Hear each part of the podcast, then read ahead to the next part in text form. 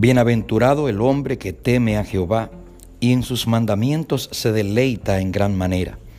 Su descendencia será poderosa en la tierra. La generación de los rectos será bendita. Bienes y riqueza hay en su casa, y su justicia permanece para siempre. Resplandeció en las tinieblas luz para los rectos. Es clemente, misericordioso y justo.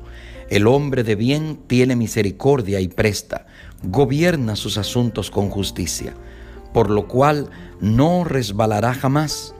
En memoria eterna será el justo.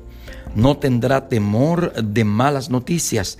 Su corazón está firme, confiado en Jehová. Asegurado está su corazón, no temerá hasta que vea en sus enemigos su deseo.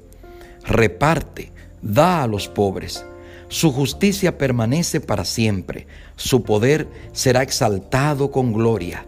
Lo verá el impío y se irritará, crujirá los dientes y se consumirá.